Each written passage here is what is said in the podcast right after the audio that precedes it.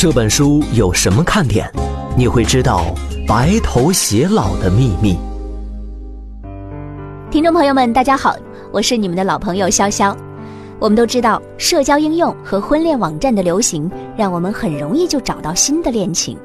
但是，爱情的巨轮说沉就沉呐，感情不好好维持，分手和谈恋爱一样的简单。那么，想要爱情长长久久，我们到底应该怎么做呢？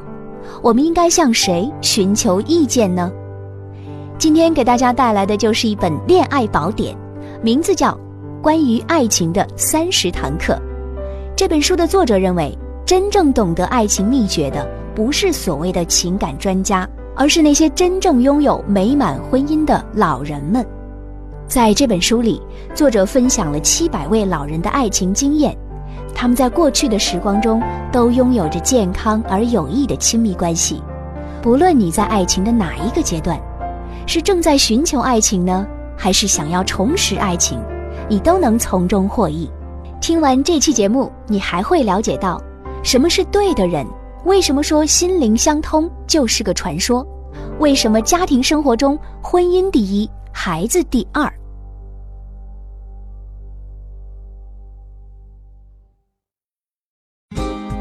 为什么老一辈的人懂得爱情的真谛？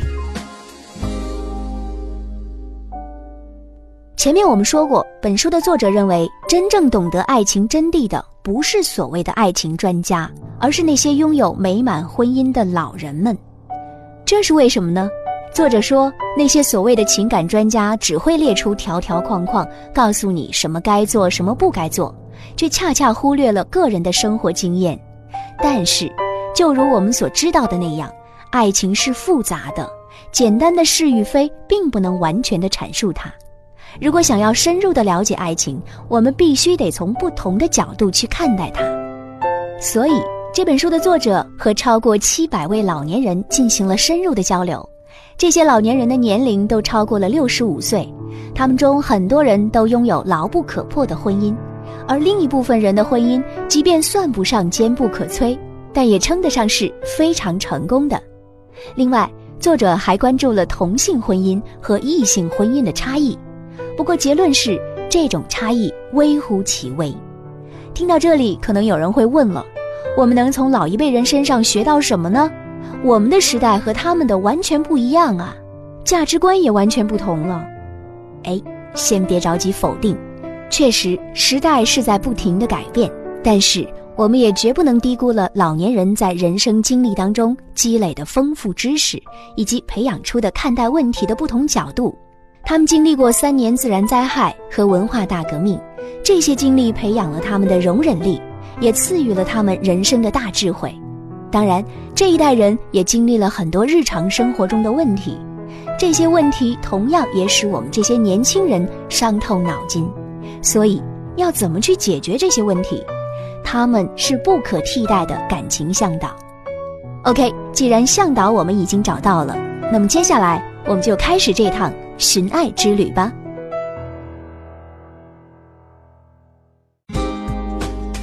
完美的匹配是理性和感性的结合。可能很多失恋的人或者单身的人，在聊到感情问题的时候，都会说一句：“唉，我是没有找到对的人。”那么，到底什么是对的人呢？我们如何知道那个某某某是不是对的人呢？可能很多人都会跟你说，感情从来都没有定数的，哪里有什么对的人嘛？可能你觉得钻石王老五是对的人，说不定真正对的人却是隔壁老王呢。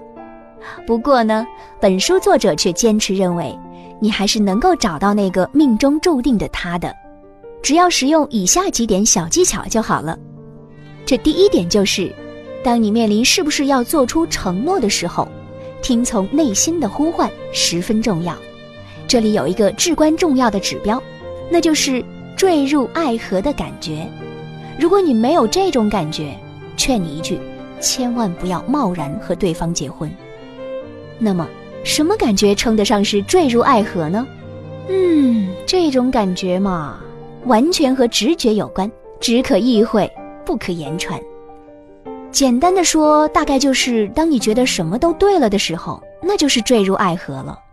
如果要更详细一点，就像六十五岁的布莱恩特沃克所说的，这种感觉就是你会感觉不到爱情的走向，看不到爱情的终点。当人们说服从本心时，他们指的就是服从这种感觉。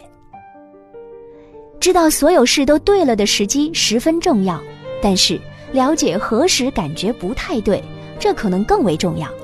举个例子说吧，凯西·安德鲁曾经花了二十年时间挣扎在一段糟糕透顶的婚姻当中，一直到他再婚，幸福的生活才终于来临，并且一直持续到今天。那么，他的第一段婚姻到底错在哪里了呢？在安德鲁第一次结婚之前，他常常感到有什么不太对劲儿，并且觉得十分无助，但是。她本身又觉得自己的前夫非常不错，和这个人在一起是自己的福气，所以安德鲁一直都极力的去回避那种不舒服的感觉。显然，他做错了，他应该做的事是直面那种感觉，保持清醒的头脑，而不是一味的逃避，被感情支配了理智。总之，要找到对的人，你不仅要听从心的呼唤。而且你也需要听从理性的呼唤，这就意味着你要去了解你的伴侣，了解一下你们是不是有相同的目标，是不是有着同样的核心价值观。另外，为了了解一个人是否值得你相伴终身，你也需要功利的考虑他会不会管家，他能不能成为好爸爸或者好妈妈。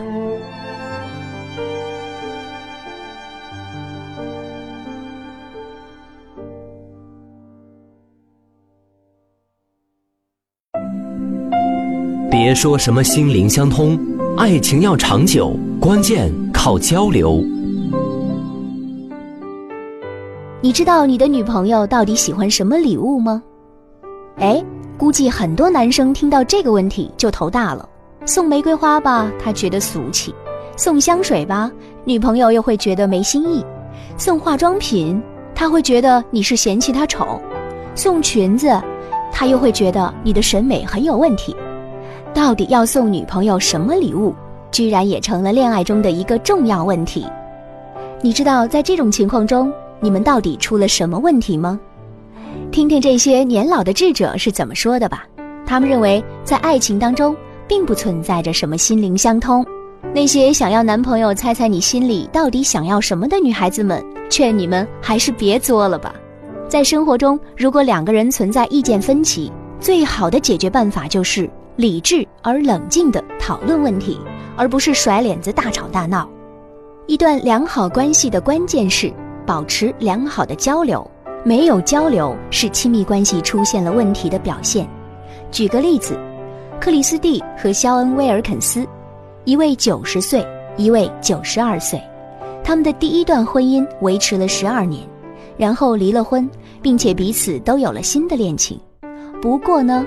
过了六十年之后，在他们重逢之时，他们做出了出人意料的决定，他们决定再婚。那么，什么导致了他们做出如此独特的决定呢？克里斯蒂说，他们的第一段婚姻之所以失败了，是因为他们彼此缺乏交流。他说，倘若当年面临的问题再一次出现，他们会心平气和地去讨论，甚至一起去咨询专家，共同解决这些问题。既然交流这么重要，是不是随时都能巴拉巴拉说个不停呢？当然不，你必须得知道何时交流更加有效。这就意味着，并不是你想倾诉就倾诉，你更需要知道你伴侣何时想要倾听。举个例子，如果肚子饿了，就千万不要开始一个严肃的话题。有没有食物是真的会影响你的情绪的。换句话说吧。美食能帮助你们消灭对话中的熊熊怒火。如果你们俩因为一件事儿正要吹胡子瞪眼睛，那么先暂停，喝杯咖啡或者啃块三明治，保证刚才的怒火削减不少。俩人也可以坐下来冷静地就事论事了。由此可见，要想爱情长长久久，关键在于两点：一是坚持与伴侣交流，二是安排合适的交流时间。总之，牢记一点，那就是我们并没有读心的能力，所谓的心灵相通只不过是一个传说。为了避免掉入读心的陷阱，你一定要坚持发问，直到你真正理解了你的伴侣想要什么。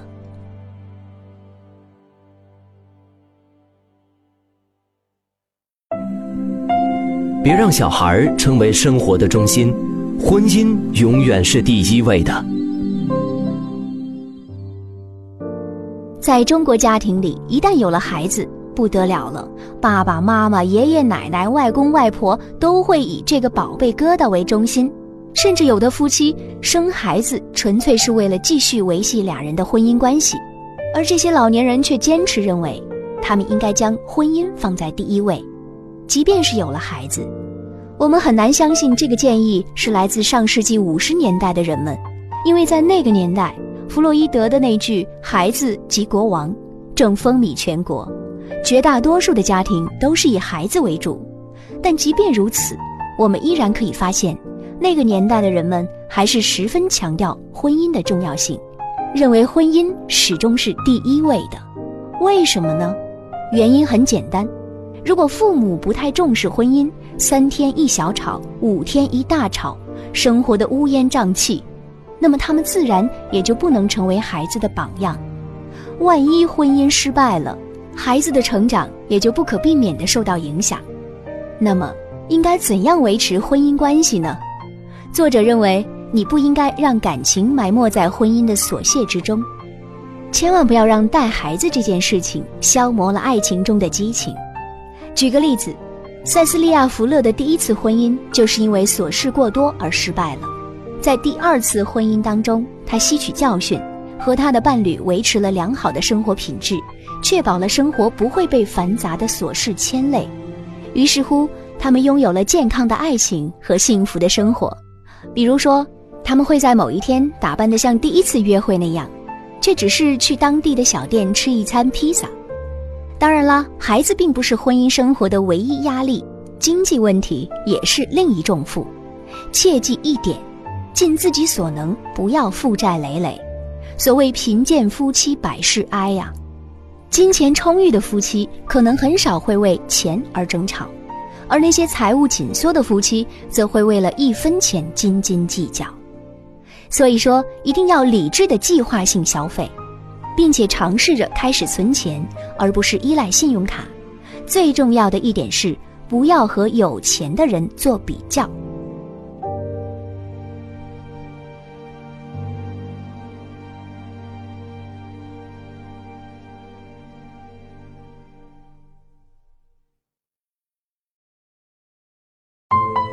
毫无预期的小动作会使得爱情更加长久。假设你已经和另一半建立了美好的生活，学会了如何交流，并且正在通往幸福的康庄大道上行进，但是你应该怎么做才能让爱情的激情在未来的几十年永不褪色呢？听好了，秘诀就是多来一点意外之喜。当然，你不需要每天都准备香槟和鱼子酱。事实上，一点点花了心思的小礼物就可以产生同样的效果。比如说，尽管达伦·弗里曼没有为妻子的圣诞礼物费尽全力，但是他会时不时的给妻子一些小惊喜，给她送一些她感兴趣的东西。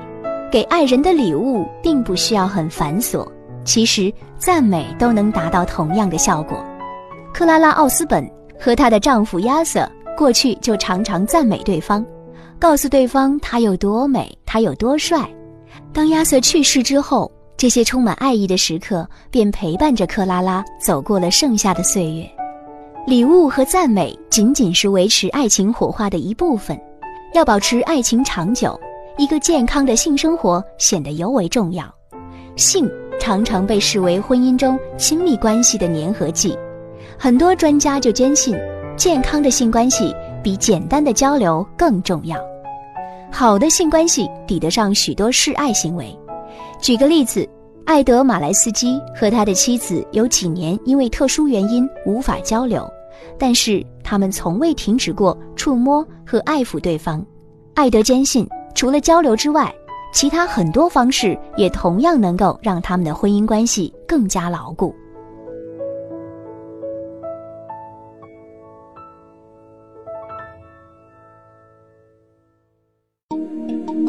要学会尊重你的伴侣，同时不要让愤怒主导了关系。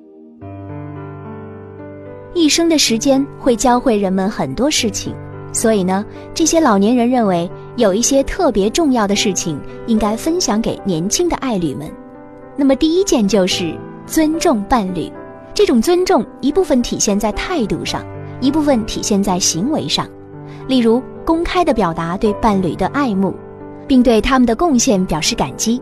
其实，说一些简单的话就可以达到很好的效果，类似“谢谢你，你做的很好”就行。同时，当伴侣和你交流的时候，你也应该让伴侣知道你在聆听，并且认真的思考。第二，大步的跨越一个可能有压力的情境，什么意思呢？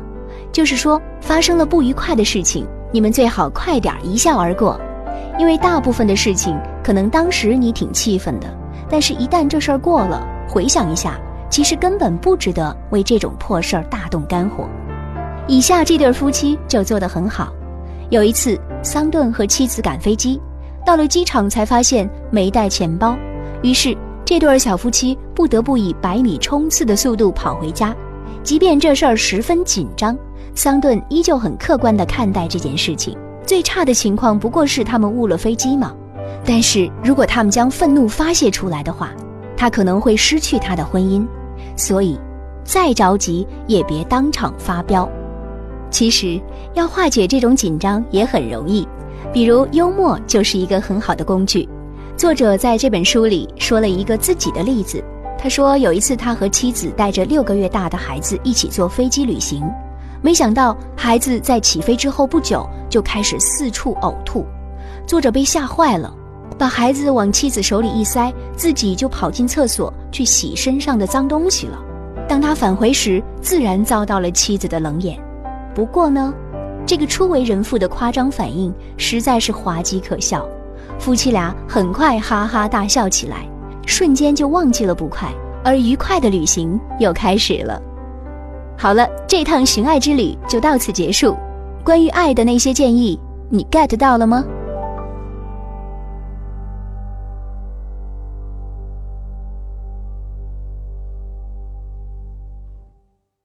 本节目由路上读书授权喜马拉雅 FM 独家播出。